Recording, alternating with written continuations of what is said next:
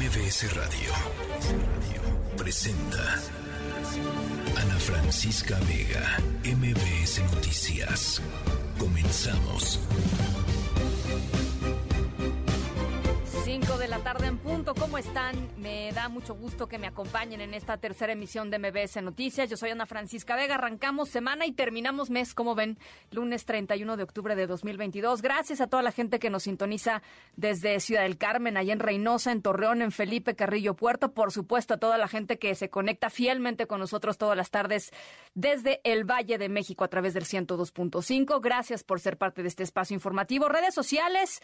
Ahí les van para que platiquemos por allá. Twitter, que ya tiene nuevo dueño, al ratito platicamos sobre eso. Arroba Ana F. Vega. Instagram y Facebook, Ana Francisca Vega Oficial. Nuestro número de WhatsApp, 5543771025. Y recuerden, siempre nos pueden escuchar a través de nuestra página web, mbsnoticias.com. Arrancamos. MBS Noticias informa.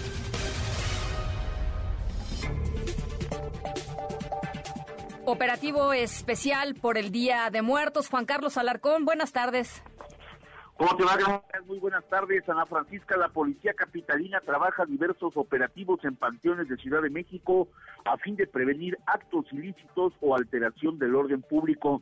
En el Estado de México, más de 590 panteones también son vigilados por elementos de la Secretaría de Seguridad Estatal y policías municipales que se han desplegado para verificar el correcto desarrollo de las actividades por el Día de Muertos. En la Ciudad de México, la Secretaría de Seguridad Ciudadana mantiene el despliegue policial en 120 panteones, mercados y romerías donde se realizan actividades relativas al Día de Muertos.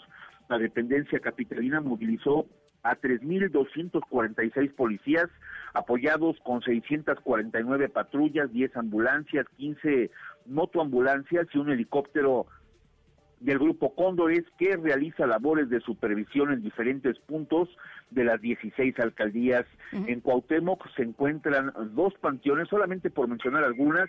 En Gustavo Amadero, 11 Camposantos, en Izacalco, 1, Iztapalapa, 12, Milpalta, 12, en Tláhuac, 10, Xochimilco, que es la alcaldía que más eh, panteones tiene, 17, se mantiene un operativo especial en este punto sur de la Ciudad de México. En Álvaro Obregón hay nueve panteones, en Azcapotzalco siete, Guajimalpa cinco y así en diversas alcaldías el número es prácticamente el mismo.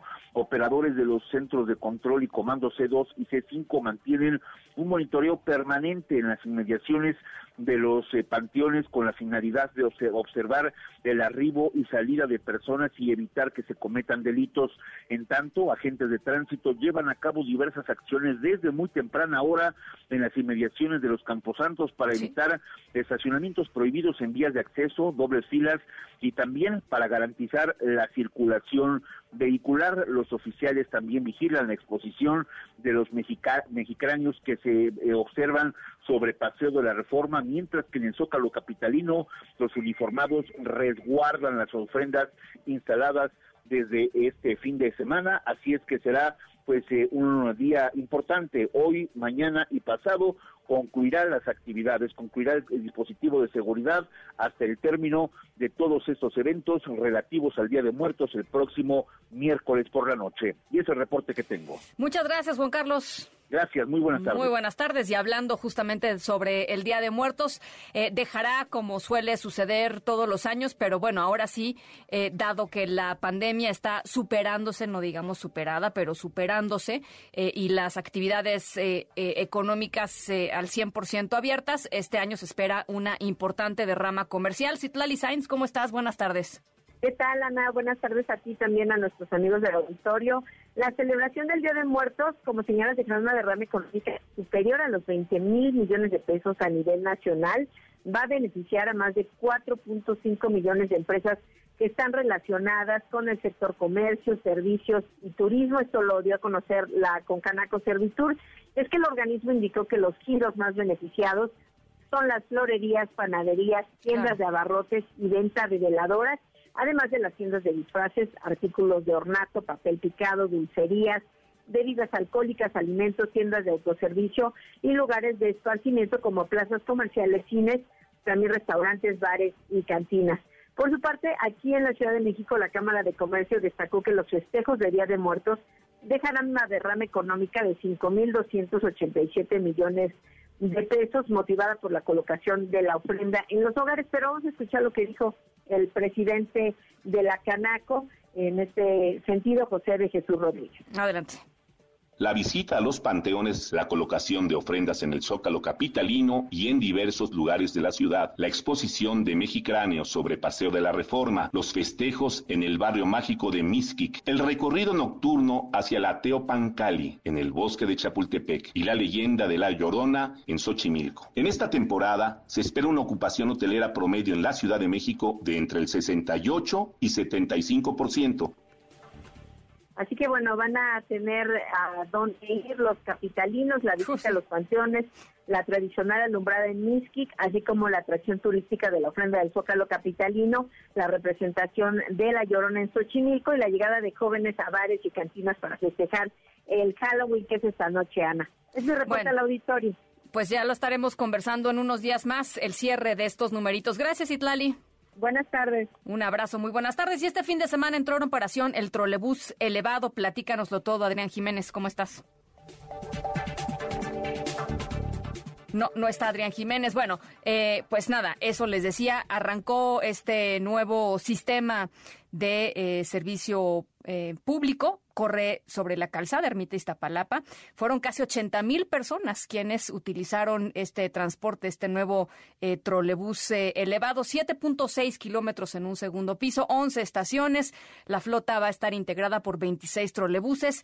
Eh, actualmente corre de la estación Constitución de 1917 hasta el metro Acalhuatepec. Por supuesto, en un ratito más todo el reporte con mi querido Adrián Jiménez. Y una súper buena noticia, me da muchísimo gusto platicar sobre esto un juez federal concedió un amparo para que el gobierno federal garantice el abasto de medicamentos para niños con cáncer en todas las unidades en donde laboran médicos adscritos a la agrupación mexicana oncomatológica pediátrica, un juicio que llevaba, eh, pues, ¿cuánto tiempo? Denise Tron, abogada de la Asociación Justicia Justa. Un buen rato, Denise. ¿Cómo estás? Buenas tardes. Hola, ¿qué tal Ana Francisca? Muchas gracias. Pues sí, la verdad es que llevábamos ya un poco más de dos años con este juicio que empezó pues justamente en el 2020, pero muy contentos de que finalmente alcanzamos una sentencia en la que se reconoce pues que el problema del desabasto no es un tema nada más de un hospital o, de un grupo de pacientes, sino que es un problema estructural en todo el país. A ver, platícanos porque eh, eh, lo, platicamos en su momento, pero eso ya pasó eh, un buen rato. ¿Cómo es que sucedió? ¿Cómo es que se dio el, origen de este, de este juicio? ¿Y cómo fue avanzando? Porque fue un juicio que impugnó en, distintos puntos la Secretaría de Salud, ¿no?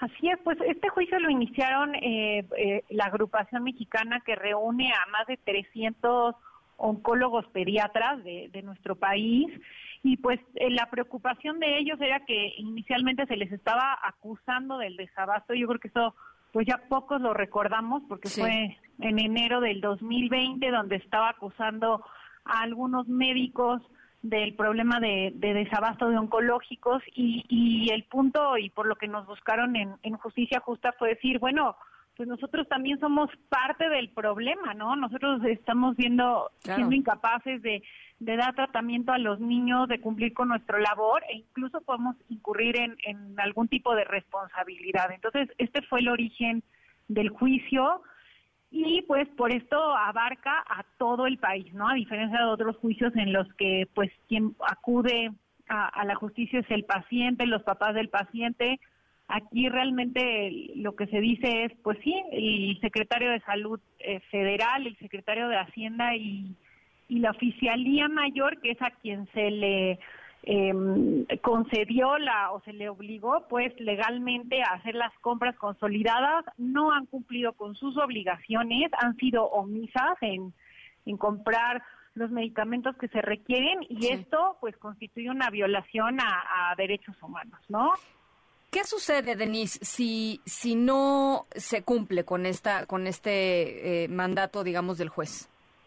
Mira, todavía tenemos que cumplir otro momento legal, que es eh, las autoridades tienen el derecho de eh, presentar un recurso en contra de esta sentencia, ¿no? Y, pues esto evidentemente lo harán y, tomará un tiempo. Entonces, la sentencia como tal tiene que esperar a que se cumpla eh, el recurso para ya poderla hacer 100% exigible, pero sí vemos que se pueden anticipar ciertas medidas, ciertas medidas cautelares que en amparo se llaman suspensión, pues para intentar que, las autoridades cumplan con su obligación de, de, asegurar la disponibilidad de medicamentos. Pues sobre todo porque lo que está en juego aquí es la salud de los niños, no estamos hablando de, de, de, otras cosas que, que, no importa, digamos, si se tardan más o, no. Aquí estamos hablando literalmente de cuestiones muchas veces de vida o muerte, Denise. Sí, efectivamente está de por medio el derecho a la salud, el derecho a la vida. Entonces, pues para nosotros es un, un, pues una gran felicidad haber llegado a este momento, que, que un juez lo reconozca, ¿no? Porque es una sentencia, pero pareciera que es el inicio, ¿no? Para poder exigir ahora sí a estas autoridades que, que cumplan con las obligaciones que tienen por ley, no es algo que, que tengan la facultad de hacerlo o no, sino que están obligados, ¿no? Legalmente a asegurarles los tratamientos a, los niños. ¿En, Cuánto, ¿En cuánto tiempo se espera que se presente esta, este amparo? ¿Cuántos, eh, ¿Cuánto tiempo tiene eh, en, eh, la, la, Secretaría de Salud Federal para, para presentar su recurso? ellos tienen 10 días hábiles, dos semanas, ¿no? Para presentarlo y de ahí tomará pues entre unos cuatro, cuatro o seis meses en que ya se resuelva pero nosotros ya estamos eh, pues trabajando en, en las opciones, en los requerimientos que se puedan hacer ya desde el día de hoy. Ahora, dime una cosa, Denise, y perdón que lo pregunte así, pero así me sale. Eh, ¿Qué argumento puede tener la Secretaría de Salud Federal para decir eh, no, no, no voy a dar los medicamentos o no, o no, o no, porque supongo que no, no reconocen que no pueden? pero simplemente, ¿bajo qué argumentos han estado debatiendo y han estado peleando este juicio? Realmente a nosotros sí nos, pues, nos llamó la atención que, que sus argumentos eran eh, yo no soy yo no soy el obligado a comprar esos medicamentos. Pues entonces, ¿quién? Exactamente, es lo que nosotros decíamos, ¿no? Ellos decían, pues son los hospitales en los estados, son las secretarías en los estados, pero a todas luces estas son evasivas de, de, las autoridades porque pues la ley es clarísimo, ¿no? El secretario de salud es la cabeza del Sistema Nacional de Salud, claro. es la cabeza de todos los hospitales públicos y privados, que eso es sobre todo mucho más eh, impactante cuando uno ya lo entiende, ¿no? Legalmente cómo cómo está previsto. Entonces, si alguien tiene que asegurar que, funcione, pues es el secretario de salud, ¿no? Es como si el director de una empresa no es responsable de, lo que sucede ahí, o sea, no, no tiene ninguna lógica, ¿no? Bueno, pues estaremos viendo qué es lo que les responden, estaremos viendo estos 10 días, por lo pronto, eh, felicidades por este paso que fue muy importante, o sea, este reconocimiento de que efectivamente había eh, eh, derechos que se estaban violando y, y, eso creo que es fundamental, digamos, transitar por el lado eh, jurídico. Y, vamos viendo, Denise, eh, te, parece si hablamos en, esos 10 días, a, ver si efectivamente la Secretaría de Salud eh, pone este recurso y con qué argumentos y a partir de ahí pues seguimos con, con, este tema importantísimo? No, al contrario, Ana Francisca, te agradecemos muchísimo y por supuesto que seguimos en contacto. Muchísimas gracias. Denise Tron, abogada de la Asociación Justicia Justa AC, em, a nombre, pues esto, ¿no? De la Asociación Mexicana de Doctores Pediátricos Oncohematólogos, que decían, pues queremos hacer nuestro trabajo, pero simple y sencillamente no tenemos con qué. No tenemos medicamentos con qué hacer nuestro trabajo y eso viola eh, nuestro derecho y, por supuesto, el derecho de estos niños a la salud. Las 5 con 15. MBS Noticias informa. Bueno, pues eh, sin duda la nota del día la da el Grupo Interdisciplinario de Expertos Independientes, el GIEI, eh, con relación al caso de los 43 normalistas de Ayotzinapa. Eh, eh, Nora Bucio, te saludo con mucho gusto, platícanoslo todo. Ana, te saludo con muchísimo gusto y de la misma forma al auditorio. El Grupo Interdisciplinario de Expertos Independientes para el caso de Yotzinapa, a través de Ángela Buitrago, le dijo al gobierno que encabeza Andrés Manuel López Obrador que es necesario que paren las simulaciones en las investigaciones. Ello luego de poner en duda la autenticidad de, de implicarían autoridades con la delincuencia organizada, obstaculización de procesos, judicializaciones fallidas y otras irregularidades y advirtieron que el caso no se cierra hasta que no se localicen los desaparecidos. Si me lo permites, escuchamos a Ángela Buitrago. Lo que sí necesitamos es que paren las simulaciones, es que paren las investigaciones falsas. Y cuando digo falsas en el sentido de una investigación de visitaduría para justificar la revocatoria de 21 órdenes de captura en la última conferencia de prensa ofrecida por el grupo que concluye su labor de investigación sobre los 43 estudiantes desaparecidos, el cual se prolongó por siete años y un mes, Francisco Fox advirtió que los acontecimientos suscitados en agosto de este año, en un intento de acelerar los resultados del caso, sin las debidas medidas de investigación, han conllevado a una situación de crisis, de independencia y de confianza. Desde entonces se desencadenaron hechos y declaraciones que han aumentado la confusión y la perplejidad de las víctimas y del GIEI, así como de la sociedad mexicana. Vamos a escuchar a Francisco Cox. Desde mediados de agosto de este año, se desencadenaron hechos y declaraciones que han aumentado la confusión y la perplejidad de las víctimas, también del GIEI y de la sociedad mexicana, y han puesto en riesgo los avances del caso y el acceso a la verdad y a la justicia. Ana, entre las revelaciones más trascendentes está el análisis de 181 imágenes de captura de pantalla que en el informe presentado por Alejandro Encinas, como presidente de la Comisión para la Verdad y la Justicia de este caso, mostrarían vinculación entre autoridades de los tres niveles con delincuentes de las organizaciones del narcotráfico en las que se decidiría el asesinato de los jóvenes. Al desconocerse el origen y encontrar inconsistencias incluso de la tipografía, el GIEI advierte que no pueden considerarse como prueba digital y menos en un proceso judicial. También denunciaron a través de Claudia Paz que no se les ha permitido el acceso a los informes de la Sedena del monitoreo en tiempo real desde el C4 de Iguala y en terreno donde había efectivos militares y policíacos siguiendo los hechos en vivo. Ello bajo el argumento de que no existen esas actas, entre otras irregularidades, y advirtió que esto pone en riesgo los avances del caso y genera mayor incertidumbre y desconfianza entre la sociedad. Ana, pregunta expresa Francisco Cox a pesar de que hay información que no se compartió con el GEI, se realizó al menos una reunión reconocida por el presidente Andrés Manuel López Obrador sin la presencia de los padres de los estudiantes y de los expertos para tomar decisiones del caso, así como que se hayan desplazado funcionarios y que implica un retraso entre tres y cinco años en los avances del caso, aseguró que no están frente a la construcción de una nueva verdad histórica del caso. Finalmente, antes te comento que el GIE ha concluido ya de manera oficial sus labores, sin embargo, van a permanecer como una comisión, un mecanismo de seguimiento, Ángela Buitrago y Carlos Beristain, solamente para acompañar a los padres y esperar que en algún momento pues se resuelva el paradero y los hechos reales de la noche de Iguala, donde desaparecieron los 43 normalistas de Ayotzinapa. Ana, la información. Tremendo. Muchísimas gracias, Nora.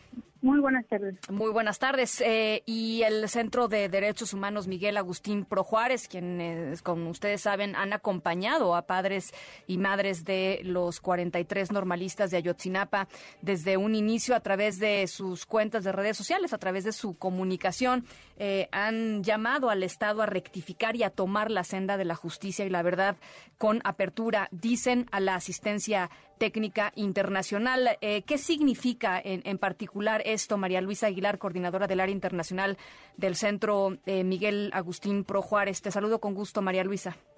Hola, buenas tardes, Ana Francisca. Muchas gracias por el espacio y por siempre dar seguimiento a este caso. A ver, pues, pues platícanos.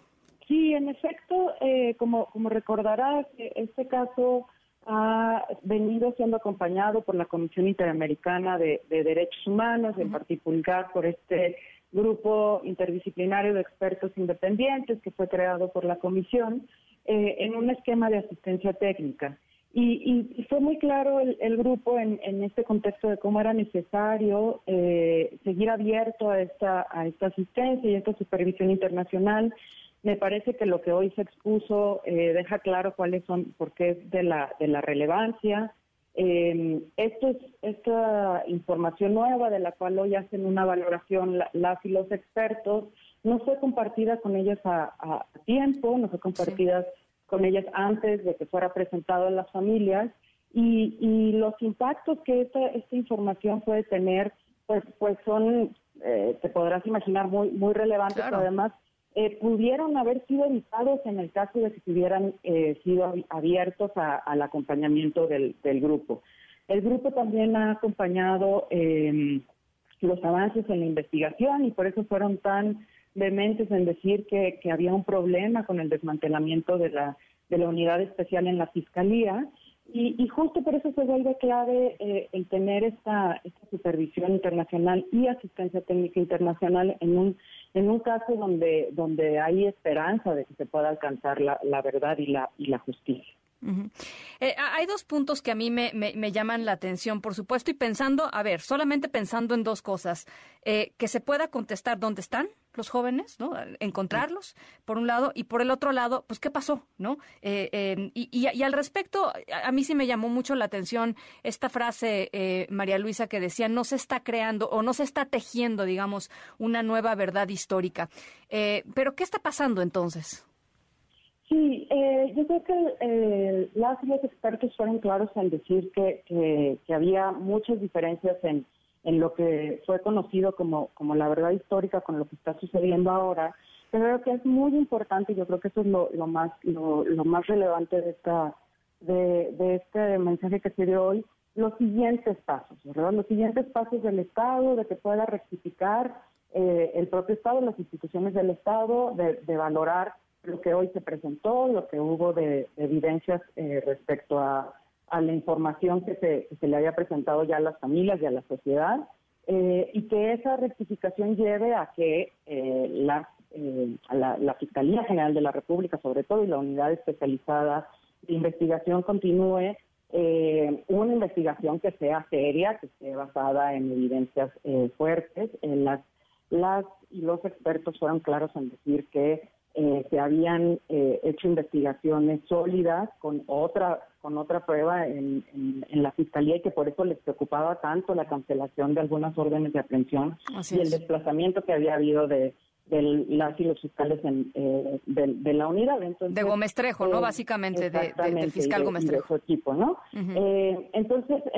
se, se, vuelve muy importante que, que todos los siguientes pasos vayan por parte del Estado a rectificar eh, información que se, que se había dado que se había dado por, por que había presentado a las familias, y por el otro lado, eh, a evitar que continúe este desplazamiento de, de una investigación que y descarrilamiento de una investigación que, que, ya había obtenido incluso eh, mandatos judiciales por parte de un de un juez. Un juez, claro.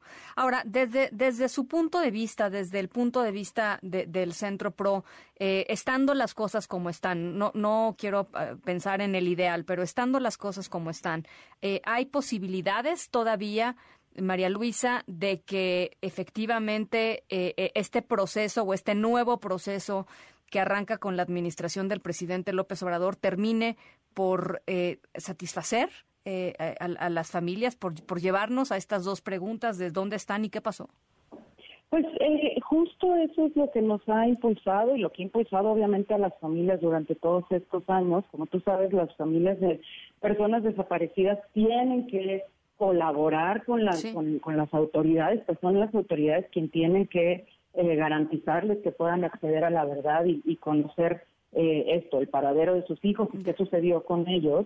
Eh, y por eso yo creo que el, el, mensaje de hoy em, de, los de las y los expertos, tanto de quienes decidieron eh, eh, terminar su participación en el caso como de quienes se, se quedaron, es, es claro, es decir, aquí hubo algo que se hizo de manera acelerada, con un interés político por encima del, del interés de, cuidar los intereses de las, de las familias. Eh, y esto tiene que cambiar y todavía es posible hacerlo. Y es posible si el Estado garantiza que haya eh, asistencia técnica internacional, que ya vimos que es muy importante, eh, si, es, si, si toda la información de la que se acerca esta investigación sigue siendo verificada y se, y se garantiza que sea sólida, y sobre todo si se siguen haciendo investigaciones penales sólidas eh, eh, por parte de la unidad eh, especial de investigación, que lamentablemente, como, lo mencionaron algunas de las los expertos,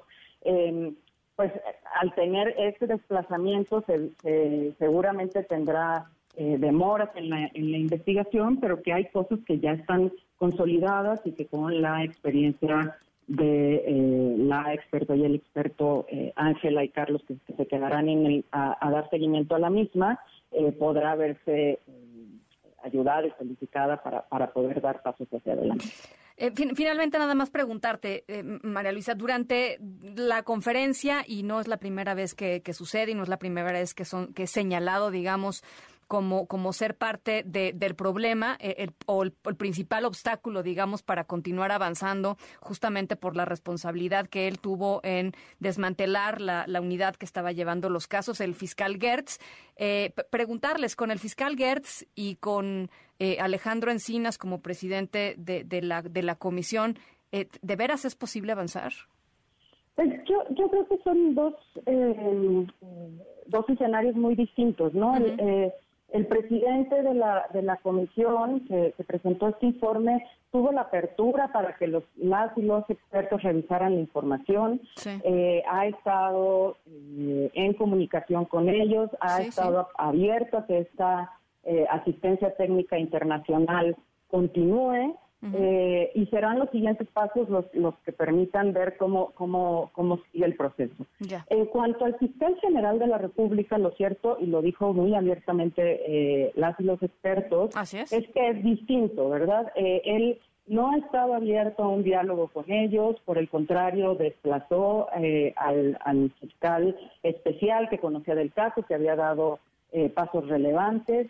Eh, entendemos que una decisión como es la cancelación de 21 órdenes de aprehensión eh, que ya habían sido dictadas por un juez, no es posible que lo haga un fiscal regional, eso debió de haber tenido una decisión eh, del más alto nivel dentro de la institución. Y ahí sí tenemos preocupaciones importantes y por eso será muy importante que eh, las y los expertos que todavía estarán participando puedan eh, tener eh, verdaderamente un rol de asistencia técnica internacional en la investigación penal. Bueno, pues va a ser eh, muy importante y muy trascendente lo que suceda en los próximos días y semanas con estas decisiones. Te agradezco enormemente que hayas platicado con nosotros, María Luisa. Muchísimas gracias, Tiana. Gracias, linda tarde. María Luisa Aguilar, coordinadora del área internacional del Centro de Derechos Humanos Miguel Agustín Pro Juárez, quienes han acompañado, como ya decía, a las familias de los 43 desde 2014, desde su desaparición. Las 5 con 28, vamos a la pausa, regresamos con mucho más. Estamos en la tercera de MBS Noticias. Yo soy Ana Francisca Vega, no se vayan, volvemos. En un momento regresamos. Continúas escuchando a Ana Francisca Vega por MBS Noticias. Continúas escuchando a Ana Francisca Vega por MBS Noticias. Sim, Lula, Lula, vencemos, vencemos, a democracia venceu, o país vai melhorar, com certeza vai melhorar. A gente vai se respeitar, é isso que a gente precisa. A gente não tinha mais respeito, a gente não tinha mais dignidade. Viva a democracia. Olá, amiga, tudo bem? Oi, tudo bem? Você tá, tá feliz? Tô muito feliz, porra, finalmente acabou, acabou. Agora eu sou Lula. Olá, muchacho. Tudo bem? Tá feliz? Ele falou muito, ele falou muito. Peraí, peraí, ele falou muito. Vem, lá, vai ter que declarar.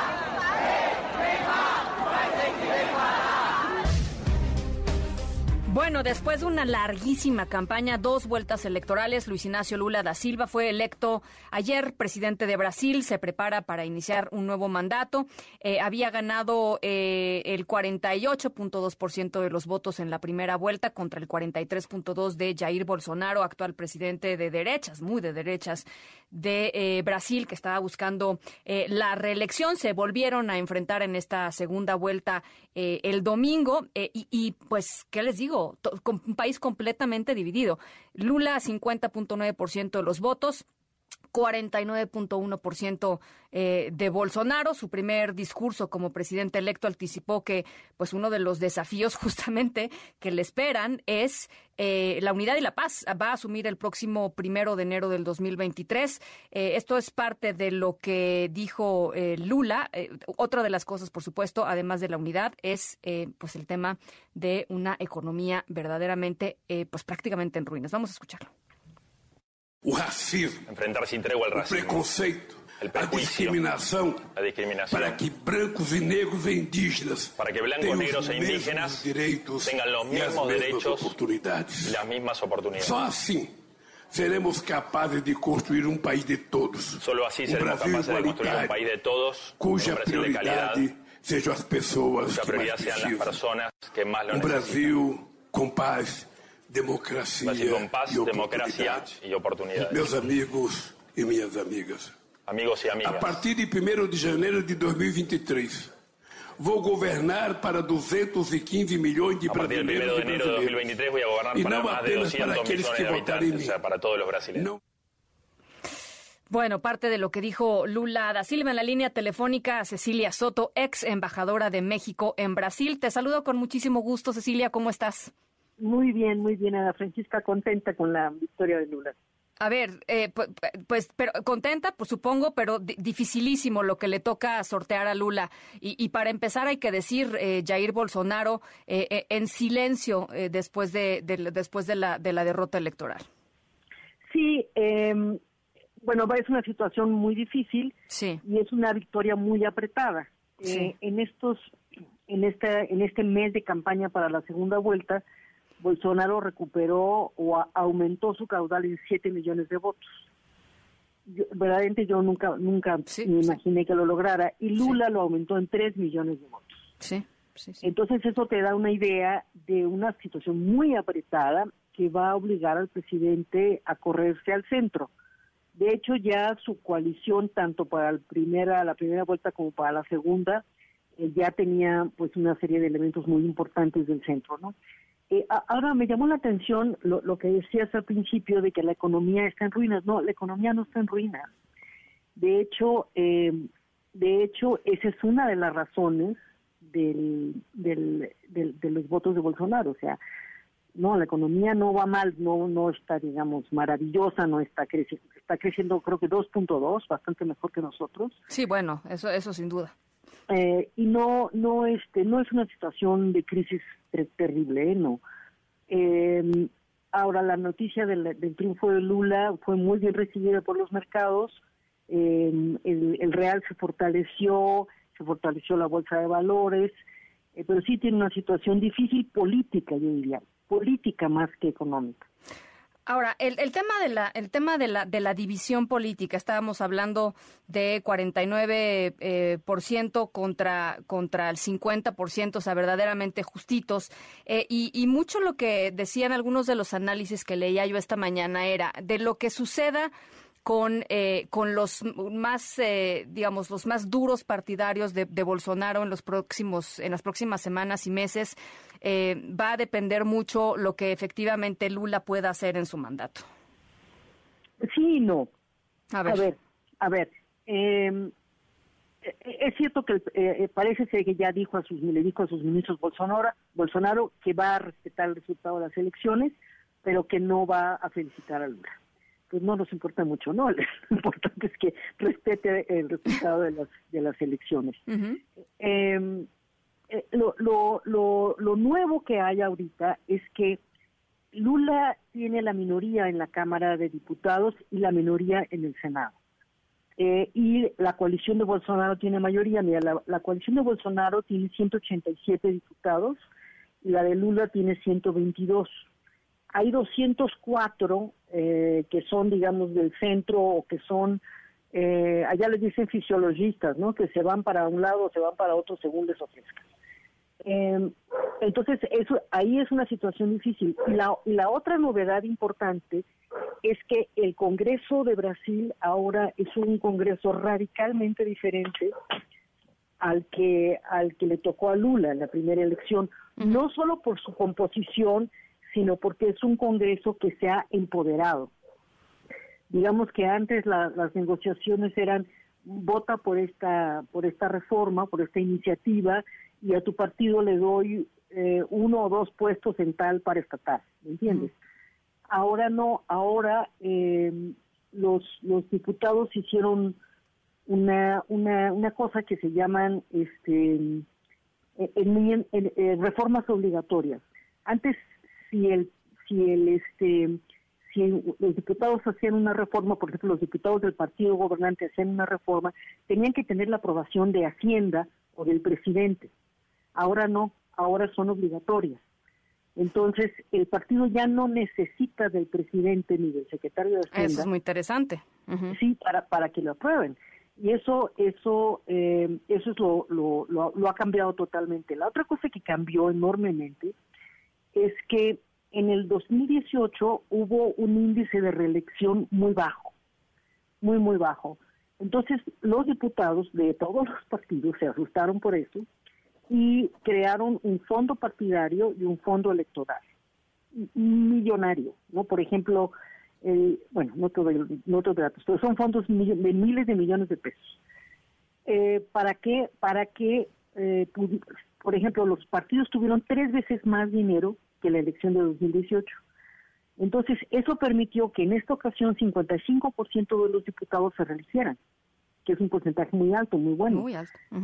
Exacto. Entonces, el, Lula va a tener eh, va a tener que, que lidiar con una eh, un, un, Congreso empoderado, un Congreso donde está en minoría. Eh, ahora, lo que, ¿qué es lo que compensa los, los estados? Eh, hubo, digamos, un, un, reparto bastante surtido de gobernadores que ganaron. O sea, hay gobernadores que ganaron del PCDD, hay gobernadores que ganaron del PT, hay gobernadores de Bolsonaro. Entonces, por ejemplo, eh, el gobernador de Sao Paulo. El gobernador de Sao Paulo, sí, eh, por primera vez el, el, estado de Sao Paulo, que es la potencia, el motor económico de, de Brasil, eh, queda en manos de la derecha. Y lo que hizo ese gobernador fue inmediatamente decir, eh, felicito al presidente Lula por haber ganado, el Estado de Sao Paulo necesita del Poder Ejecutivo para, para florecer, así que vamos a trabajar juntos. Es un, buen, es un buen mensaje. Ahora, dime una... pero él era completamente bolsonarista. ¿no? Sí, sí, sí, sí. Entonces, eh, yo creo que te digo, eh, es una situación difícil. Ahora Lula es un negociador maravilloso. Yo, yo te iba a preguntar justo sobre eso. Este, a, a ti te tocó estar en, en, en, en, el primer mandato de, de Lula. Eh, y tú crees, por cómo lo vibraste en ese momento, por cómo lo conociste en ese momento, que Lula sigue siendo el mismo Lula, es decir, es, el, es la misma persona política después del escándalo de corrupción que lo llevó a la cárcel, en fin, que lo llevó a esta lucha tan durísima que debe haber sido para él y, y, y para sus cercanos y para su círculo político. Eh, ¿Será el mismo Lula en ese segundo periodo? Yo creo que no, yo creo que ha madurado muchísimo. Yo digo, no solamente hay, el, hay este problema de la cárcel y todo, él también vivió la, la el problema del, del impeachment de Dilma Rousseff, ¿no? Uh -huh. Entonces, eh, no, yo yo creo que es un presidente, no lo va no lo va a admitir, de hecho durante los debates electorales jamás lo admitió, pero eh, yo creo que la lección del problema de la corrupción, que es un problema que venía de, desde hace tiempo y que explotó, digamos, en el mandato de Dilma, eh, eh, eh, lo, lo, lo, cambió profundamente. Digo, de hecho, estoy segura que Lula no hubiera querido participar en esta campaña. Uh -huh. hubiera querido disfrutar de, de, su nuevo matrimonio y, en fin, hacer otras cosas menos menos este estresantes. Pues sí, Pero realmente era eh, era un, la, un riesgo muy grande para la democracia de Brasil, ¿no? muy, muy grande. Entonces, eso fue lo que, yo creo que eso fue lo que lo animó a, tomar ese, ese, enorme reto. Oye, y finalmente preguntarte, Cecilia, eh, Brasil siempre ha tenido un peso eh, específico grande en América Latina. Eh, y, y, es de cuando cuando el mundo entero nombra a países digamos que son interesantes o que tienen potenciales etcétera siempre Brasil está en esas listas. Es, es digamos es un país grande es un país con con mucho peso. Eh, eh, cómo te lo imaginas en esta nueva en esta nueva etapa sobre todo pensando en, en, esta tendencia digamos a, a la izquierda y la izquierda lo pongo a veces entrecomillado pues pero hacia allá de algunos claro. países en América Latina Fíjate que antes de tu llamada estaba yo pensando que como, como en política económica y en una serie de políticas públicas eh, el presidente va a estar muy acotado, yo creo que donde va a sentirse mucho más libre es en política exterior. Uh -huh. Es decir, que si no va a haber un sello muy eh, muy petista, muy socialdemócrata en, en, ciertas políticas, simplemente porque no hay los recursos para hacerlo, porque no va a tener el voto en el Congreso. entonces va, va a tener iniciativas, eh, iniciativas de política exterior más, más, más interesantes o más, eh, digamos, que se noten más, ¿no? Más notables. Pues ya lo estaremos conversando. Te agradezco enormemente, Cecilia. Ojalá que podamos platicarlo. Una cosa, una cosa que nos interesa Dime. a ti y a mí. Dime, dime. Mira, eh, se eligieron nada más 17% de mujeres diputadas. Híjole. Eh, sí, exacto, 91. Y una reforma, hicieron una reforma en 2017 eh, en donde apartaron una cuota de 30% para la Cámara de Diputados, las asambleas, las asambleas este, de los estados, etcétera, pero la van a implementar poco a poco hasta 2038. Ajá. 15%, 15% en esta elección. No, no es nada. Y lue- Y luego 2% más cada cuatro años, ¿te imaginas? No es nada. Qué No, vergüenza, no es nada. Vamos a tener que ir a traer unas clasecitas allá. Pues ojalá, porque digo, francamente, eh, a ver, no, no es este, no es ni siquiera eh, el promedio. No, no, no, es No, muy o sea, abajo. es muy ¿Y por debajo. de- ¿Y del sabes por qué creo yo que es muy por abajo? Porque allá en Brasil hay una bancada, eh, una, un grupo parlamentario evangeli- evangelista, o cómo se dice, evangélico, Sí, sí, evangélico. muy fuerte, muy fuerte. Muy, muy fuerte. Entonces, a, mí, a mí me parece que eso ha sido un freno. Pues verdad, ese es, eso es un dato importantísimo y vamos a seguirle escarbando por ahí. Creo que es muy importante, pues esto, platicarlo y entender exactamente de dónde salió. Te agradezco enormemente, Cecilia. Hasta luego, Ana Francisca. Muchísimas gracias. Linda tarde, Cecilia Soto, ex embajadora de México en Brasil. Ella estuvo de 2000, eh, del 2000 con Vicente Fox, del 2000 al 2006. eh, y el, el primer periodo de Lula fue del 2003 al 2010. Así es que le tocó exactamente, eh, como se dice por ahí, lo mero bueno. Bueno, pues ahí está eh, el tema de la elección en Brasil. Las 5 de la tarde con 44 minutos. Ana Francisca Vega, NMBS Noticias. y recorre también los campos de otros países del mundo que luchan por su libertad, significando siempre lo mismo. La imagen de lo que se puede conseguir mediante la lucha revolucionaria, la esperanza de un mundo mejor, la imagen por la cual vale la pena arriesgar la vida, sacrificarse hasta la muerte.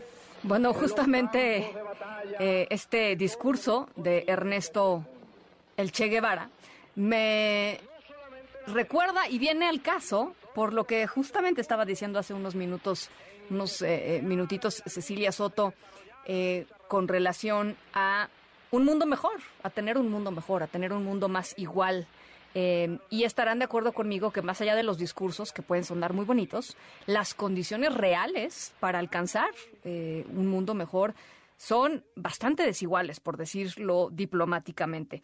Eh, pero nuestra historia sonora de hoy, nuestra historia sonora de hoy tiene que ver con esas personas que quienes, a pesar de los obstáculos tremendos que pueden estar ahí enfrente de ellos, eh, y a través de mucho trabajo, mucha disciplina, mucha fuerza de voluntad eh, y muchas ganas de hacerlo, logran, eh, pues esto, eh, superar lo que se espera de ellos. Y lo que se espera no porque no puedan hacerlo, sino porque hay condiciones estructurales en las sociedades que les impiden hacer cosas. Ah, por ejemplo, estábamos escuchando lo de Cecilia Soto. Solamente se eligieron 15% de mujeres. ¿Por qué? Pues seguramente porque hay condiciones estructurales que no están invitando a las mujeres a participar en política. Bueno, eh, de eso va nuestra historia sonora. De alguien que sí la armó eh, y, van a ver que, además, qué orgullo. eh, de esos techos de cristal de los que nos gusta platicar aquí en el programa. Las 5 con 46, pausa, regresamos con el análisis de Ezra Shabot en su línea directa como todos los lunes. Estamos en la tercera de MBS Noticias. Yo soy Ana Francisca Vega, no se vayan, volvemos. La esperanza de un mundo mejor, la imagen por la cual... En un momento regresamos. Continúas escuchando a Ana Francisca Vega por MBS Noticias. Continúas escuchando a Ana Francisca Vega por MBS Noticias.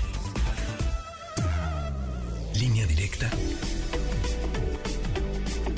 con Ezra Shabot.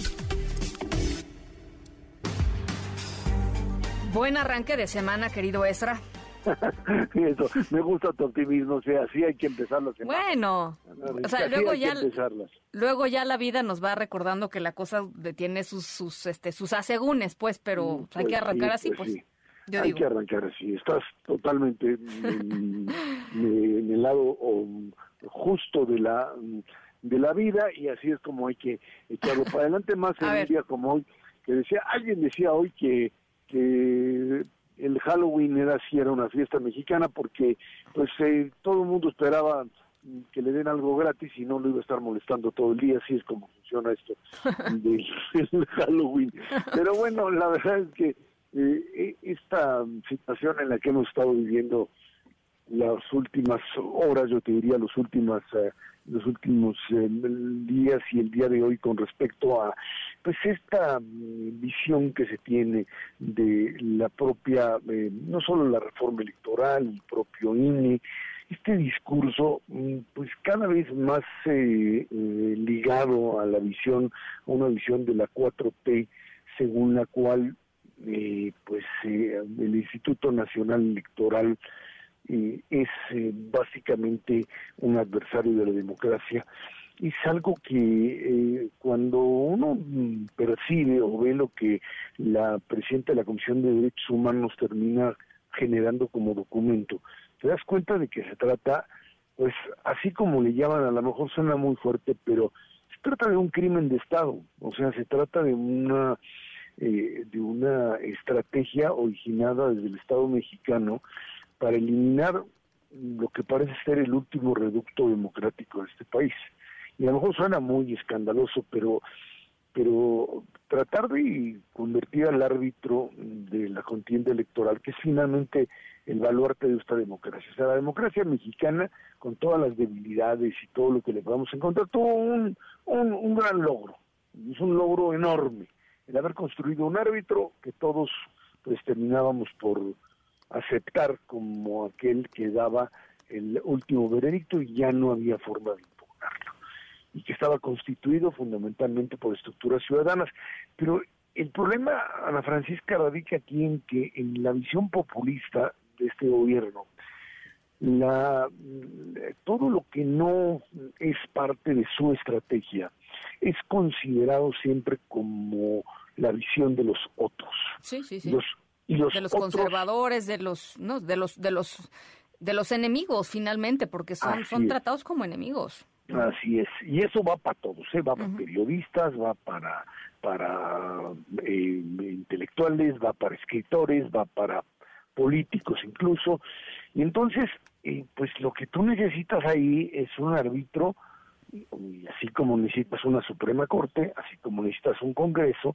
que esté de parte de esta nueva mayoría, que es la mayoría buena, frente a la mayoría mala, que era la que tenías anteriormente, o las minorías malas que tenías anteriormente, que hoy se convierten en buenas. Este juego de buenos malos, que termina básicamente por hacer pues añicos cualquier eh, estructura democrática en donde sea, ¿eh? y eso lo vamos a tener, lo tenemos en los Estados Unidos y lo tenemos en el Brasil, que ahora veremos si Lula tiene capacidad de recomponerlo y mm, empezar a hablar otra vez de modelos democráticos, o seguimos en esta tónica en donde eh, pues eh, simplemente el que llega al poder es aquel que está obligado a destruir al otro. Y creo que en el caso mexicano, Ana Francisca, lo que resulta es que eh, estamos a punto de pues de romper prácticamente eh, o de tirar el, el, eh, el propio escenario el, el juego de, de, de- la contienda el, ese- el espacio que habíamos armado el tablero de ajedrez que habíamos finalmente construido esto que habíamos construido, esto que teníamos en la mano y que costó mucho, mucho tiempo, hoy han decidido que lo van a romper y que lo van a tirar a la basura.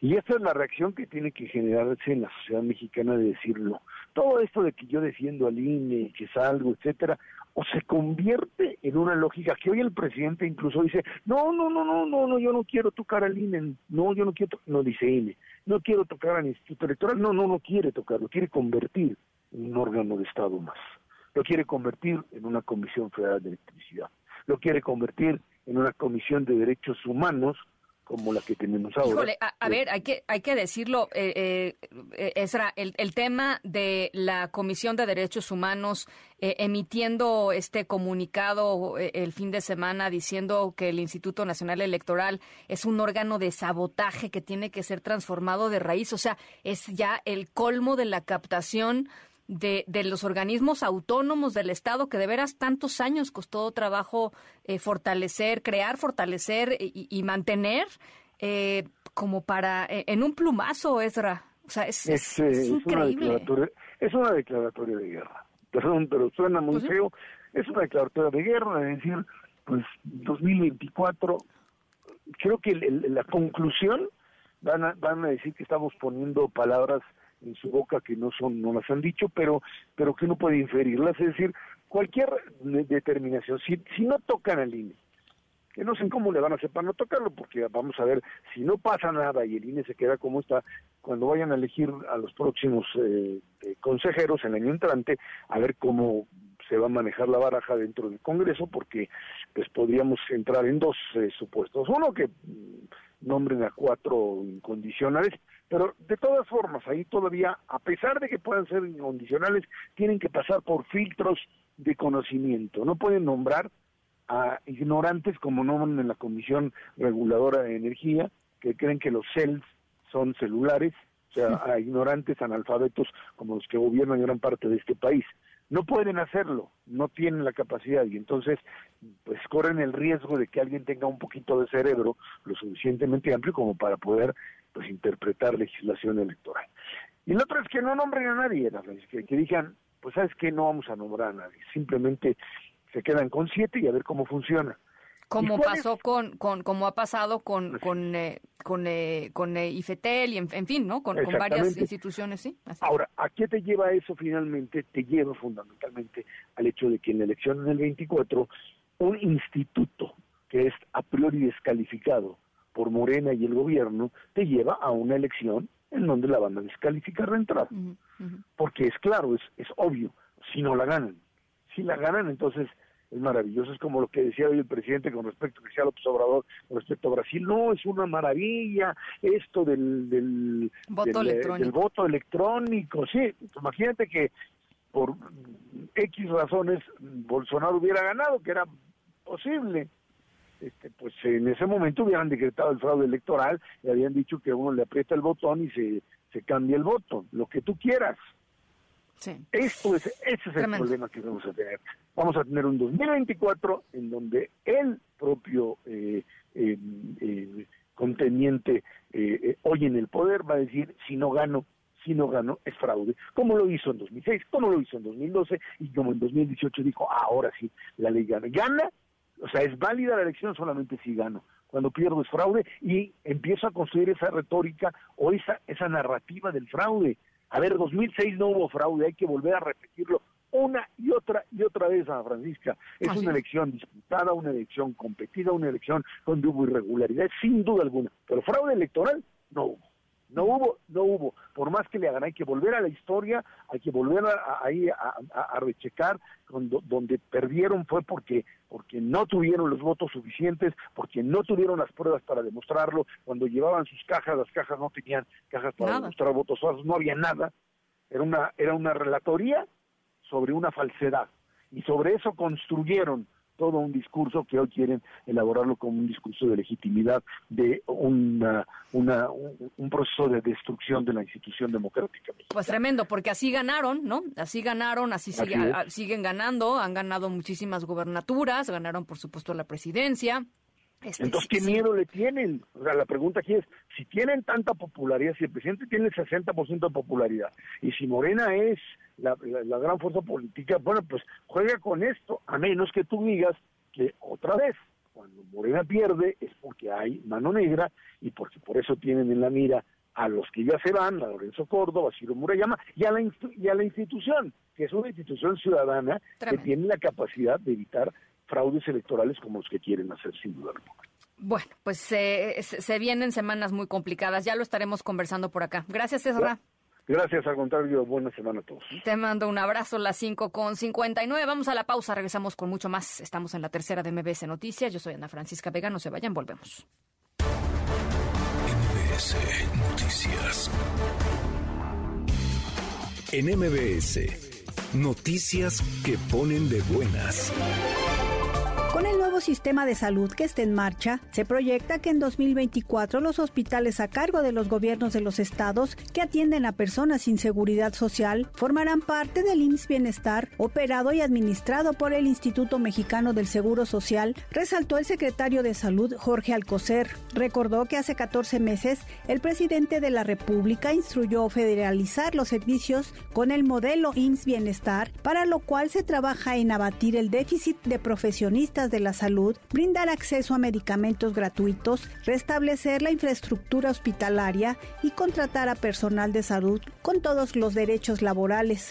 De enero a septiembre de 2022 ingresaron a México 15 millones 59 mil turistas internacionales vía aérea, lo que representa 61% más respecto al mismo periodo de 2021, informó el secretario de Turismo Miguel Torruco Márquez. Precisó que los principales países con llegadas a México fueron Estados Unidos, Canadá y Colombia, con 11 millones 440 mil turistas internacionales vía aérea, mientras que los aeropuertos de Cancún, la Ciudad de México y Los Cabos fueron los que reportaron el mayor número de arribos, con 11 millones 727 mil turistas internacionales. La Secretaría de Cultura, a través del Programa Nacional Alas y Raíces, invita a niñas, niños, adolescentes y público en general a celebrar la vida con arte, cultura y tradición a través de la Feria de las Calacas, que se llevará a cabo este 1 y 2 de noviembre en el Centro Nacional de las Artes. La feria, cuyo eje temático está inspirado en la cosmovisión mexica, que enfatiza el tránsito del ser después de la muerte para la trascendencia del alma, se llevará a cabo con más de 250 actividades como teatro, danza, conciertos, narraciones orales y exhibición de ofrendas, entre otras. En MBS, noticias que ponen de buenas. En un momento regresamos. Continúas escuchando a Ana Francisca Vega por MBS Noticias.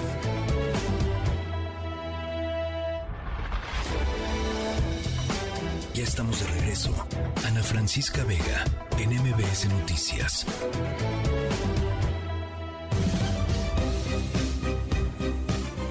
6 con 4, a ver, unas llamadas. Eh, Guillermo dice, buenas tardes, Ana, que tengas buen arranque de semana, cuídate mucho. Gracias, Guillermo. Eh, Mauricio, el rencor de los, en los gobernantes crece con el tiempo, ya ha quedado demostrado en nuestro gobierno. A ver cómo les va a los brasileiros. Eh, Mm, gracias, Mauricio. Ojalá que bien. Lo único que les puedo desear es que les vaya, que les vaya muy bien. Carlos dice, ¿has escuchado acerca de los chocongos o chocongos? Yo no había oído, pero mis hijos de alrededor de 30 años me comentan que son muy comunes y muy consumidos por muchos jóvenes de hoy. Son psicotrópicos tipo LSD, eh, te causan efecto como si tomaras cinco shots de alcohol, no dan crudo, etcétera, pero son muy peligrosos. ¿Has oído de ellos? Sí, he escuchado de los chocongos. Son muy populares, de hecho, Carlos. Eh, vamos a estar, eh, si, te parece, y es un tema que creo que es interesante abordar, vamos a estarlo abordando porque hay además un creciente problema de adicción a los famosos chocongos. Así es que gracias por tu comunicación, las seis con cinco, a otras cosas. Ana Francisca Vega, NMBS Noticias.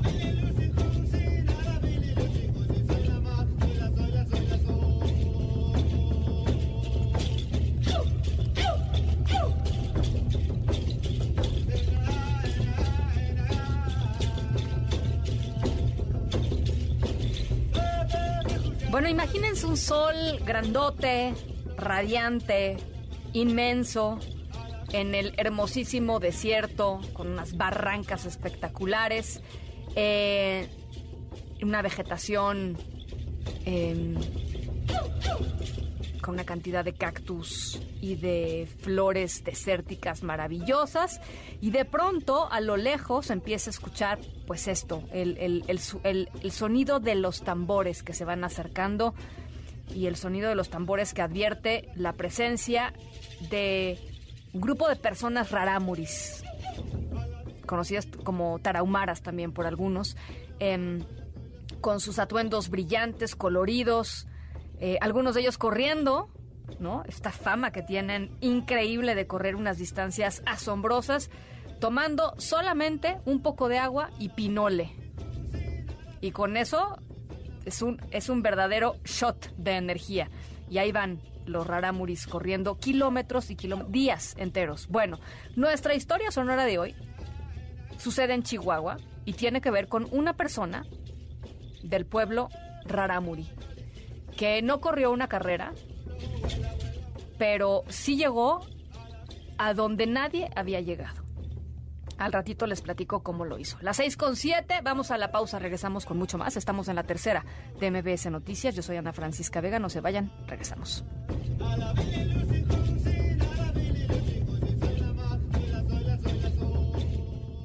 En un momento regresamos. Continúas escuchando a Ana Francisca Vega por MBS Noticias.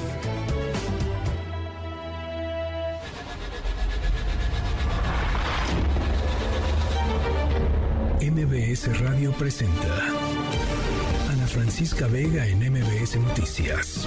Continuamos. 6 de la tarde con 11 minutos. Gracias por seguir con nosotros en esta tercera emisión de MBS Noticias. Yo soy Ana Francisca Vega, lunes 31 de octubre. Arrancamos eh, semana, terminamos mes. Eh, les recuerdo nuestro número de WhatsApp 55 43 77 1025. En la siguiente hora estaremos platicando con el expresidente del IFE, Luis Carlos Ugalde, sobre lo que se viene en términos de la reforma electoral, lo que dijo hoy el presidente y lo que pasó el fin de semana con la recomendación de la Comisión Nacional de los Derechos Humanos. Con todo, se fue para eh, intentar disuadir, así lo dijo la propia comisión, a los legisladores para que, pues, modifiquen al antojo del presidente, básicamente al Instituto Nacional Electoral. Vamos a estar entrándole a esos y, otros temas y además a Dina Chelminsky cómo carajos comenzar a planear nuestros gastos navideños, este ya, ya, estamos en noviembre, o sea, que conste que, o sea, la cosa ya es un poco como de compra de pánico, hay que, ir, hay que irlo planeando y por supuesto al ratito también vamos a estar platicando con el famosísimo Pisu. Eh, ¿Por qué? Porque Twitter cambió de dueño. ¿Qué significa para Twitter y para todos nosotros, los usuarios de Twitter, que haya cambiado de dueño? Normalmente cuando cambia de dueño en una empresa, pues no pasa mucho, ¿no? No sé, no pasa mucho. Eh, ahora pueden haber consecuencias importantes. Así es que, eh, por supuesto, le vamos a estar entrando a todos estos temas y más, por lo pronto a las 3 de las 6. MBS Noticias informa. Y al respecto del tema de la CNDH y su recomendación sobre el INE, la presidenta de la Comisión de Derechos Humanos del Senado, Kenia López Rabadán, exigió la renuncia de eh, la titular de la CNDH, Rosario Piedra, por alentar la desaparición del Instituto Nacional Electoral. Oscar Palacios, ¿cómo estás? Buenas tardes. ¿Qué tal, Ana Francisca? Buenas tardes. Así es, justo la vicecoordinadora del PAN en el Senado, Kenia López Rabadán, exigió la renuncia de Rosario Piedra como presidenta de la Comisión Nacional de los Derechos Humanos, esto luego de que pidiera al Congreso de la Unión realizar las acciones necesarias para transformar al INE. En conferencia de prensa, la legisladora panista advirtió que Rosario Piedra quiere regresar al país a un pasado donde el gobierno federal tenía el control de las elecciones y podía decidir quiénes ganaban. Indicó que la CNDH ha jugado un papel terrible, demostrando que tiene un conflicto de interés y poniendo la ideología por encima de la Constitución, por lo que dijo Rosario Piedra debe separarse del cargo. Escuchemos. Se le logró arrancar al gobierno el poder de decidir sobre quiénes ganaban o perdían las elecciones. Y tal parece que a ese pasado es al que nos quiere regresar la CNDH. Lamentablemente el papel que se hace desde ese órgano garante de derechos humanos es terrible, por notorio conflicto de intereses y ante el documento público firmado de manera irresponsable, es necesario que la señora Piedra se separe del cargo.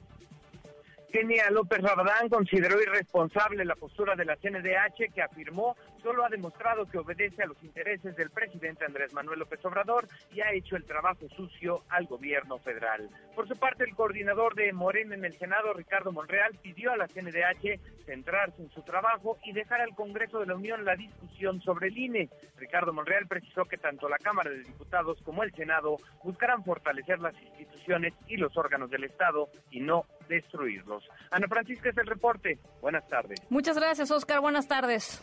Hasta luego. Y la oficina en México del Alto Comisionado de las Naciones Unidas para los Derechos Humanos y la Embajada de la Unión Europea, junto con activistas, exigieron eh, justicia y reparación del daño por asesinatos de periodistas y defensores de los derechos humanos aquí en nuestro país. Hatsiri Magallanes, ¿cómo estás? Buenas tardes.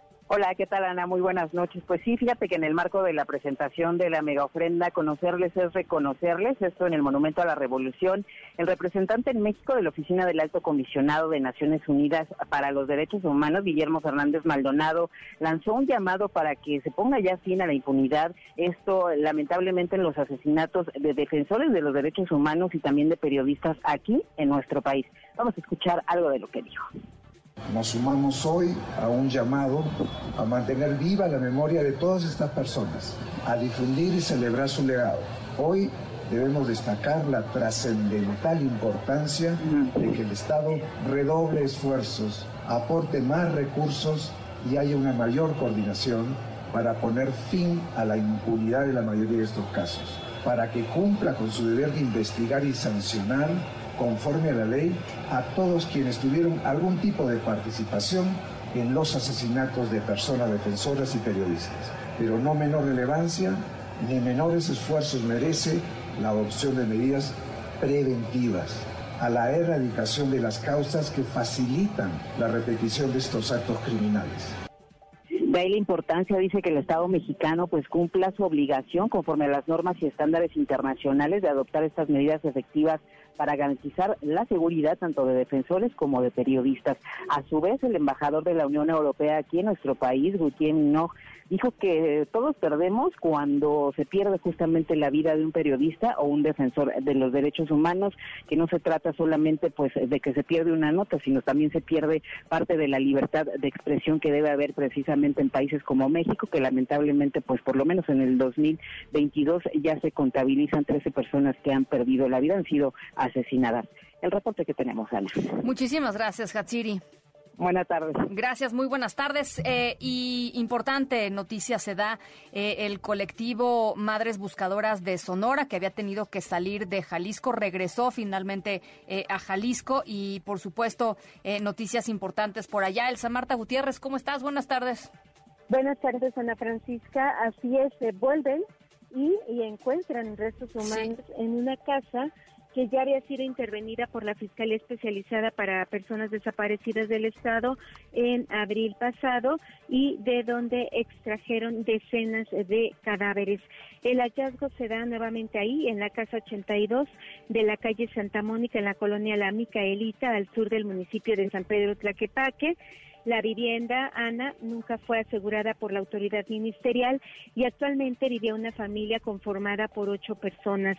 La fundadora de este colectivo, Cecilia Flores, dijo que pidió permiso a los moradores para ingresar, ya que recibió un reporte anónimo que advertía que ahí había cuerpos. Incluso la señora que habita la casa le compartió que constantemente se le apareció una persona con las características que hoy se sabe es de un joven desaparecido. En su momento, esta señora, la dueña de esta casa o, o la que renta ahí, avisó a la autoridad, pero nunca fueron a revisar. Así que ayer va el colectivo de madres buscadoras y a simple vista encuentran tres bolsas con restos humanos. Si te parece, escuchamos la voz de Cecilia Flores Armenta.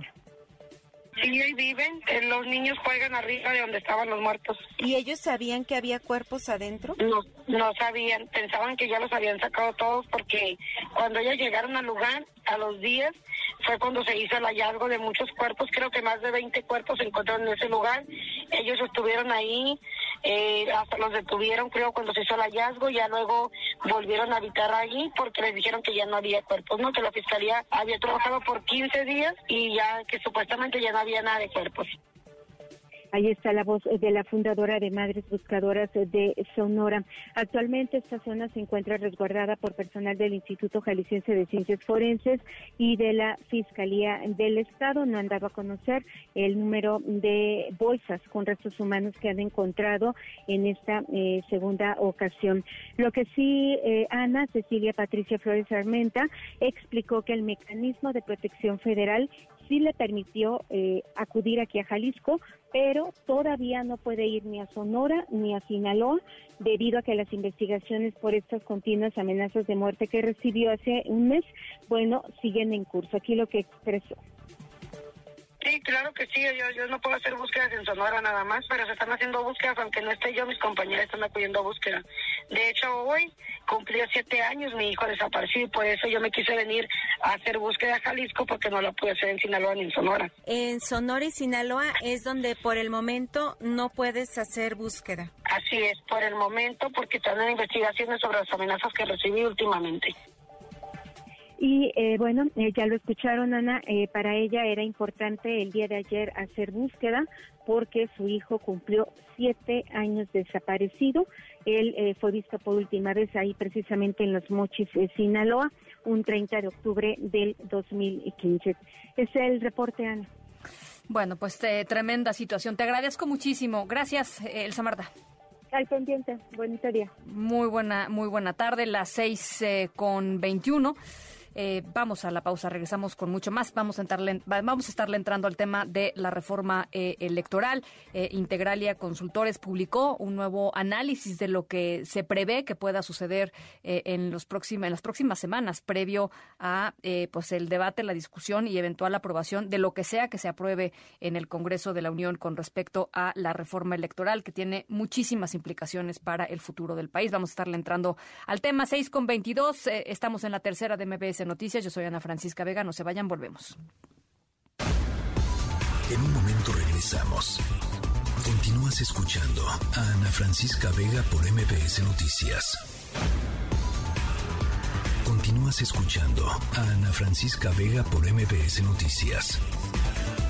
Yo creo que la lección de la elección es el buen funcionamiento de el Instituto Electoral en Brasil. Entonces, lo increíble es que a las dos horas, después de cerradas las casillas, ya tenían el 90% de los eh, votos contados. Ojalá y ahora que se está eh, discutiendo lo de la reforma electoral, vaya una comisión de legisladores a Brasil a ver cómo es el sistema. Hay que copiar lo bueno y estoy seguro que cuesta menos, que no es tanto gasto. Bueno, de esto hablaba el presidente hoy por la mañana. Por supuesto, no es la primera vez que ha hablado sobre la reforma electoral ni sobre su eh, eh, falta de eh, empatía, digamos, con algunos de los procesos electorales que ya están implementados en nuestro país y, por supuesto, con el fortalecimiento del Instituto Nacional Electoral. La reforma electoral propuesta por el presidente López Obrador, digamos, es que es la última de las tareas que se ha propuesto en, en la lista de, de, retos de reforma constitucional que plantea eh, instaurar en el país a, un poquito menos de dos años de que termine el mandato. Ha generado muchísima polémica, aquí lo hemos platicado. Algunas de sus... Eh, de sus, eh, de sus eh, especificidades, por ejemplo, la eliminación de 200 diputados y 32 senadores, la sustitución del INE por este órgano nuevo que se llamaría Instituto Nacional de Elecciones y Consultas. El presidente ha argumentado una y otra vez que es para garantizar elecciones limpias y libres, para garantizar autoridades electorales imparciales eh, que sean nombradas por el pueblo en lugar de por las cúpulas de poder económico y político, así lo ha dicho, por supuesto, el presidente. Eh, y, y para muchos de los observadores, expertos, conocedores por dentro del sistema electoral y del sistema eh, político mexicano, pues genera una cantidad importantísima eh, de riesgos para la propia fortaleza eh, democrática de nuestro país y, y, la, y, la, y, la, consolidación democrática de nuestro país.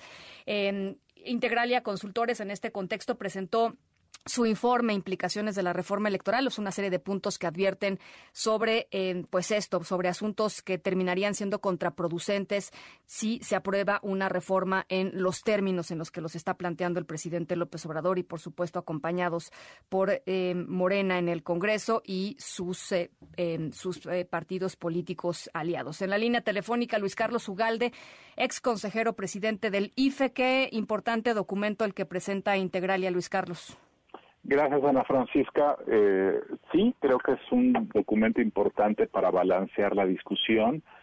Eh, lo que vimos durante los foros de la reforma electoral que se celebraron en agosto fue dos cosas. Primero, que eh, Morena hizo sus foros, digamos, oficiales, y la oposición hizo sus foros. Y entre ambos foros no hubo diálogo. Y la segunda es que mm, yo no veo que haya las condiciones propicias para tener una discusión eh, verídica, incluyente, con perspectiva de largo plazo para discutir una verdadera reforma electoral. Yo veo que lo que hay detrás de esto es mucha propaganda, ataques al INE, eh, pero no veo este deseo de incluir. Y cuando tú quieres hacer una reforma en serio, tú necesitas querer que todo el mundo se ponga de acuerdo y no ve esas condiciones. Ahora, eh, el, riesgo, y, te pregunto, ¿tú ves la posibilidad de que efectivamente eh, termine modificando irremediablemente el, sistema electoral mexicano con eh, los votos con los que cuenta hoy en el Congreso el presidente López Obrador? No, nosotros en Integralia no vemos que haya posibilidad de que la reforma sea aprobada no, el gobierno no tiene los votos, es una reforma constitucional y por supuesto que podría doblarle la mano a algunos diputados o algún partido, la gente piensa que sería el PRI, pero yo en este tema de la reforma electoral es tan ostensiblemente dañina, es tan antipática para muchos segmentos y para los partidos de oposición sobre todo sería como dejarlos fuera del, de la cancha, es como decirles, eh, aquí el referee es el gobierno y así que ustedes si quieren jugar juegan con las reglas de casa. Entonces no veo que haya interés y por lo tanto siento que si se somete a una votación la propuesta va a ser rechazada.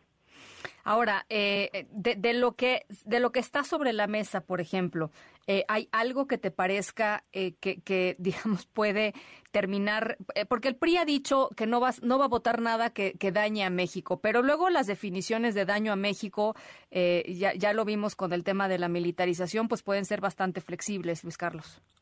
Sí, sí, claro, por supuesto. Pero yo en el tema del INE, de querer cambiar la forma como se eligen a los consejeros o de querer cambiarle el nombre, yo ahí sí no veo posibilidad de que los partidos de oposición vayan a ir con el gobierno.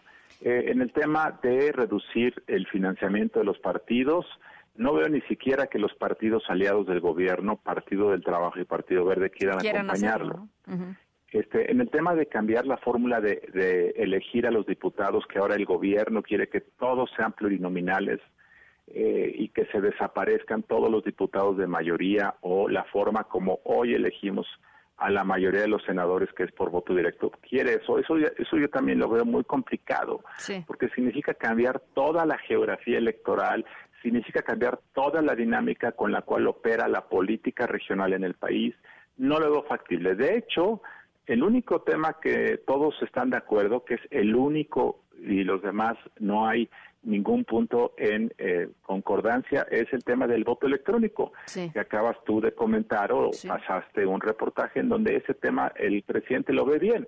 Es, por cierto, la primera vez que lo dice, eh, pero me da gusto porque ese tema me parece que es relevante, me parece que si todos se ponen de acuerdo, esa sí podría ser una reforma que daría resultados dentro de 10 años porque el voto electrónico es un proceso de mediano plazo. Pero eso tampoco me parece que trastorne el sistema electoral, pero esa sería la única medida posible que en este momento veo, así como algunas cosas de menor tamaño y relevancia, como temas muy técnicos de cómo se distribuyen los tiempos en radio y televisión, temas de fiscalización, temas de multas, pero no son muy relevantes.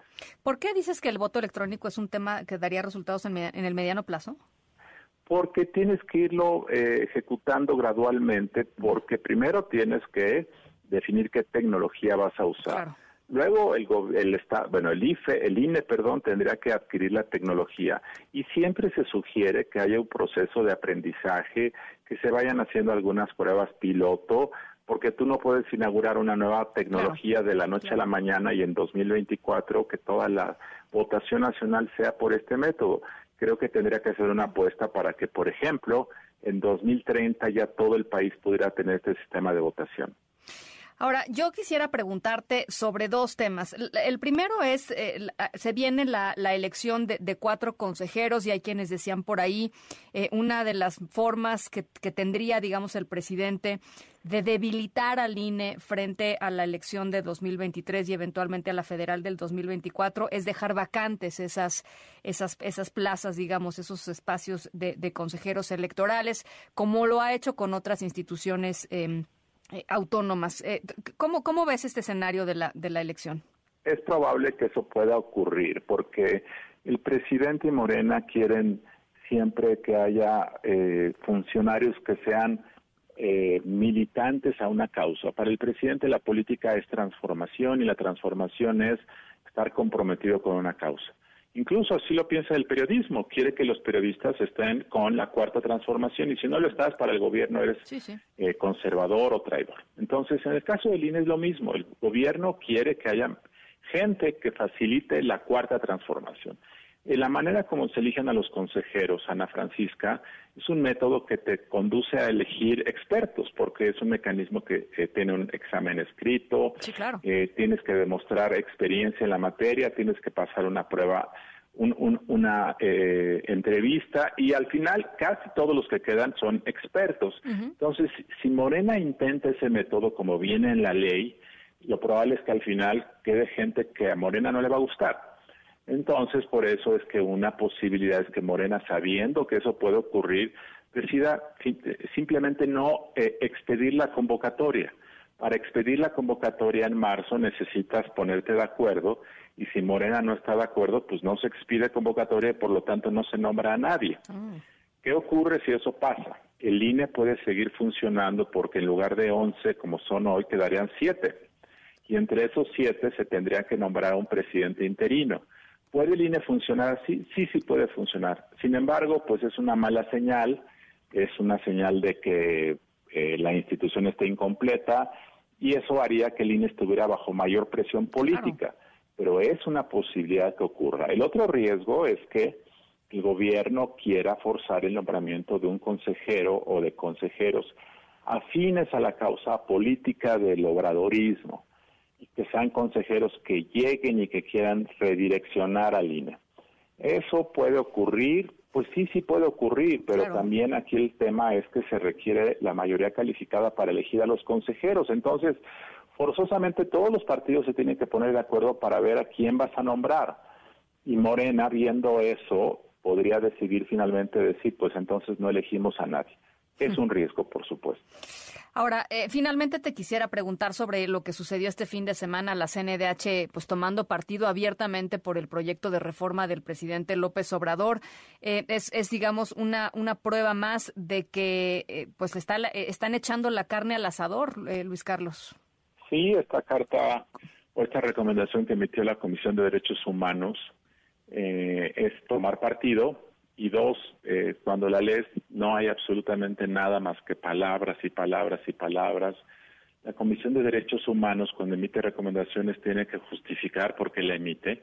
Y aquí simplemente habla que el INE no garantiza los derechos del pueblo mexicano, dice que el INE debe estar al servicio de la gente, pero nunca da una explicación fundada de por qué esto no ha sido así.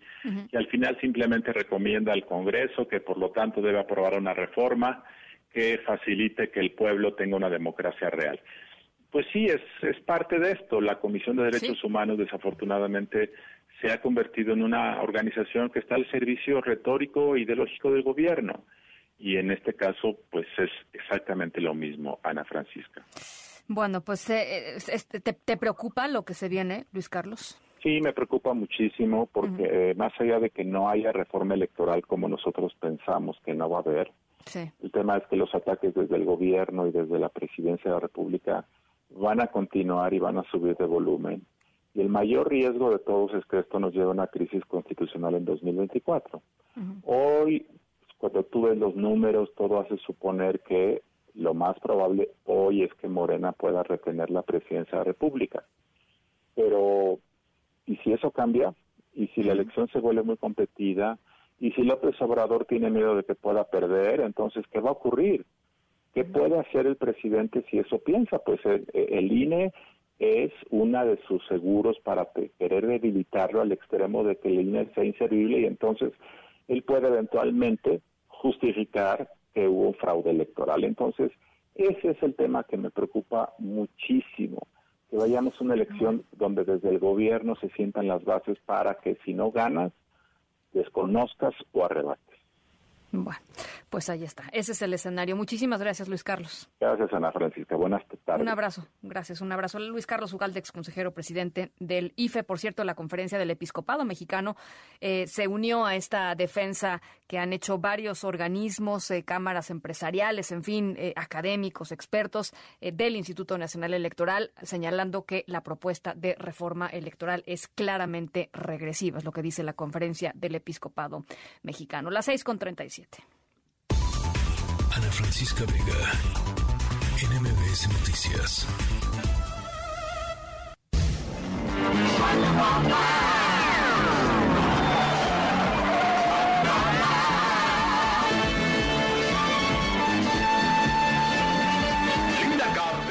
Linda Carter fue inspiración para varias generaciones de niñas que veían en ella pues a la primera heroína empoderada, ¿no? La primera mujer empoderada que sabía cómo ganarle a los malos, este, luchar con muchísima fuerza.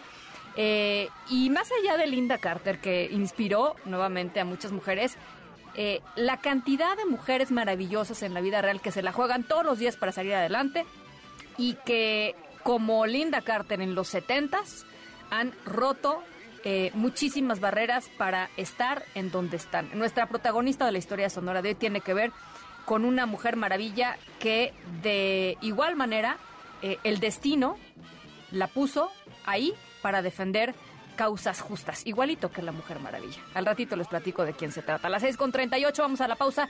Regresamos con mucho más. Estamos en la tercera de MBS Noticias. Yo soy Ana Francisca Vega. No se vayan, volvemos. Artistas invitados, Mac Rambo como Andros. En un momento regresamos. Continúas escuchando a Ana Francisca Vega por MBS Noticias. Continúas escuchando a Ana Francisca Vega por MBS Noticias. Hello, Twitter bird. Tweet a little tweet on Twitter. Any little thing will do. Single tweet's a winner. You can do it too. Just tweet a little tweet on Twitter. Everyone will know what's new. Tweet a little tweet. It's up to you. In 140 characters, I'll tell you what I Emilio Saldaña Pisu, me da mucho gusto saludarte porque Twitter tiene nuevo dueño, Pisu, y, y no es cualquier dueño. No, y me encantó, por cierto, la música de fondo para presentarlo, Ana, porque no podría ser como mejor fotografía, en este caso musical o auditiva, de cómo retratamos lo que estamos viviendo el día de hoy con Elon Musk y Twitter, que en efecto el viernes completó un proceso de señales y de iconos, Ana, en el cual se hizo dueño, digamos, para todo efecto de Twitter, completó la operación, pero más importante que haber pagado o no los 44 mil millones de dólares por los que compró la plataforma, lo que hizo fue llegar a las oficinas de la, de la plataforma y prácticamente comenzar a hacer cambios radicales en la organización, al grado de que al día de hoy ha anunciado la disolución del, de los consejos o de los directivos dentro de Twitter y ha tomado él el rol de director único de la compañía, corriendo a quien fuera el director ejecutivo, a Parag Agrawal, corrió al director financiero, corrió al eh, consejero de la organización y a la directora de políticas públicas y, y transparencia, que además fuera la responsable de haber suspendido la cuenta del presidente Donald Trump y al que Elon Musk le tenía, digamos, como que particular tirria, por decirlo muy coloquialmente, Ana. Oye, a ver, eh, pero eh, en términos de, del- de los contenidos, que creo que es lo que digamos, finalmente a la gente no le importa si de pronto cambia una empresa de dueño o no, mientras el servicio que están utilizando siga siendo el mismo, o es más, hasta mejore un poquito, lo que sea. Pero aquí hay serias dudas en torno a, por ejemplo, el compromiso de Elon Musk de proteger que Twitter sea una plataforma en donde no haya tanto discurso de odio, en fin, y mira que lo hay, ¿no? Pero, pero me refiero a que esos temas como de eh, de, derecho a la información y, de libertad de expresión, en fin, ahí es donde se va a empezar a notar la mano de Elon Musk, ¿no? Absolutamente. De hecho, el gran reto que tiene en estos momentos es cimentar el papel que tiene Twitter como un mercado abierto de ideas sin que se convierta al mismo tiempo en lo que él mismo en algún punto la semana pasada llamaba un paisaje infernal en una carta que hizo a los anunciantes, justamente diciéndoles, oigan, sé que están preocupados porque él había tenido propuestas de ser, bueno, él se declaró ser un absolutista de la libertad de expresión.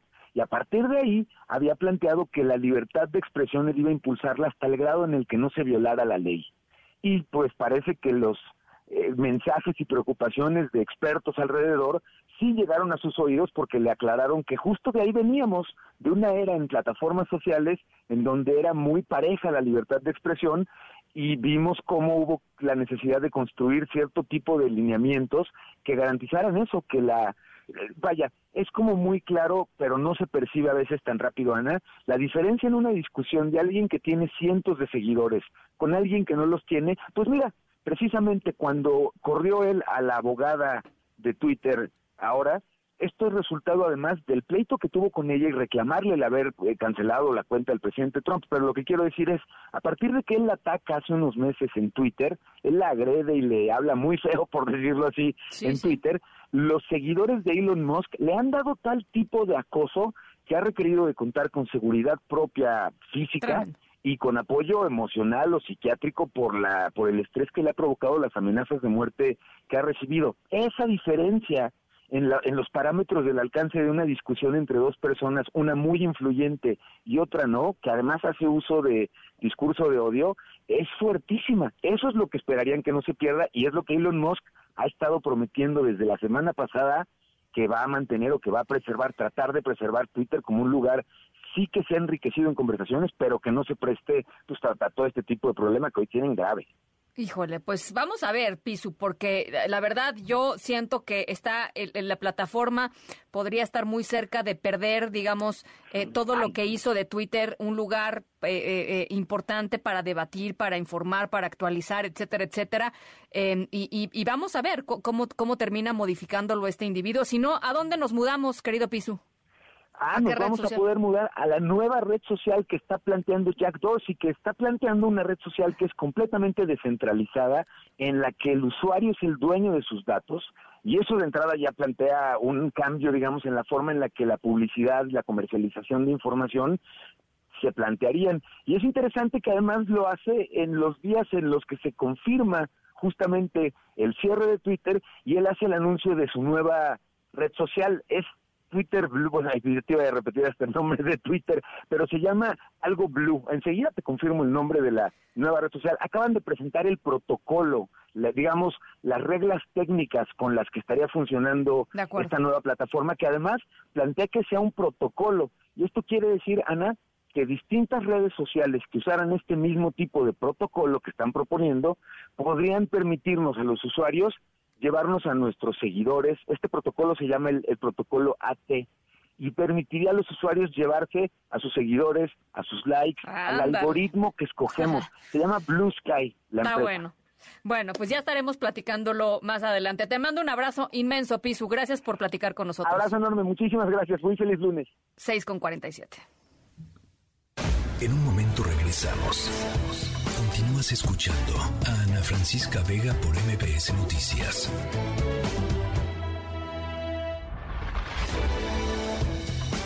Ya estamos de regreso. Ana Francisca Vega en MBS Noticias.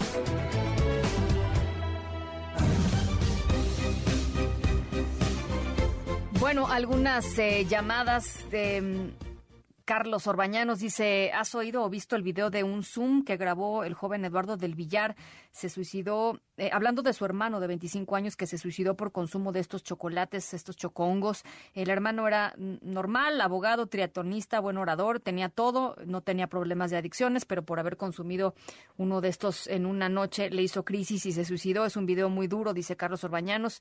Em, em, dice, es eh, vale la pena ver y después de eso que toques el tema o que entrevistes a algún especialista en drogas que pueda hablar de esta droga que hoy están consumiendo muchísimos los jóvenes. Digamos que está de moda estos, estos chocongos. Sí, muchísimas gracias eh, por la referencia. Ya lo había escuchado. Gracias, eh, Carlos. Eh, Alejandro dice, hola, no, muy lindo inicio de semana, muy feliz Halloween. ¿Trato o truco? siempre trato dulcito, como no. Recuerda que solo puedes elegir una opción. Gracias, Alejandro. Rubén Hernández, feliz inicio de semana. Saludos, como siempre, escuchando el noticiero. Gracias, Rubén. Las seis con cincuenta y dos. Ana Francisca Vega en Noticias.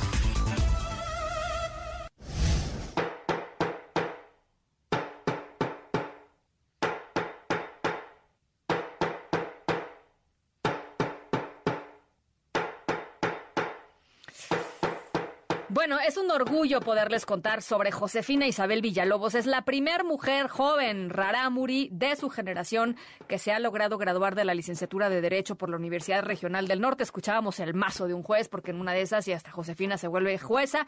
En su graduación, ella portó muy orgullosamente el traje, el traje tradicional rarámuri, acompañada por su familia, muy sonriente, muy orgullosa, con su toga, con su diploma y con esta vocación que ella expresó desde que empezó a estudiar derecho, que es una vocación de, eh, de ayuda y de defensa eh, a los derechos de otras mujeres y sobre todo de mujeres rarámuri que viven pues en, situaciones de doble y hasta triple discriminación, ¿no? Por ser mujeres, por ser indígenas eh, y además pues obviamente Josefina tiene muchísimas ganas de poner en alto el nombre de su gente del, del, grupo de... Eh, las comunidades raramuris. Ella es originaria de Bocoina, allá en Chihuahua. Es una maravilla de lugar. Si no han ido a la Sierra Tarahumara, tienen que ir y Bocoina es particularmente bonito.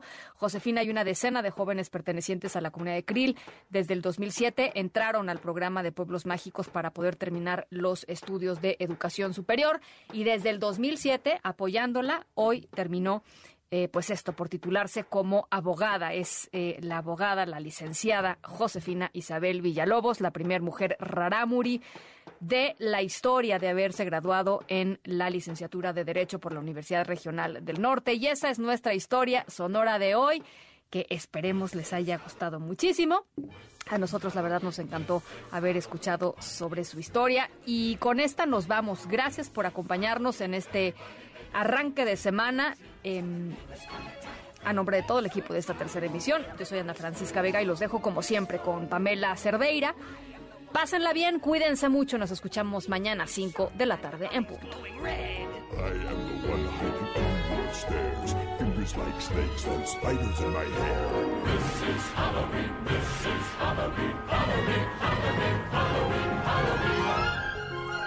In this town we call home, everyone hail to the pumpkin song. In this town, don't we love it now? Everybody's waiting for the next surprise. From that golden egg hiding in the trash can, something's waiting out to pounce, and how you scream. This is Halloween. Red and black. It's like green. Aren't you scared? Well, that's just fine. Say it once, say it twice, take a chance and roll the dice. Ride with the moon in the dead of night. Everybody scream! Everybody scream!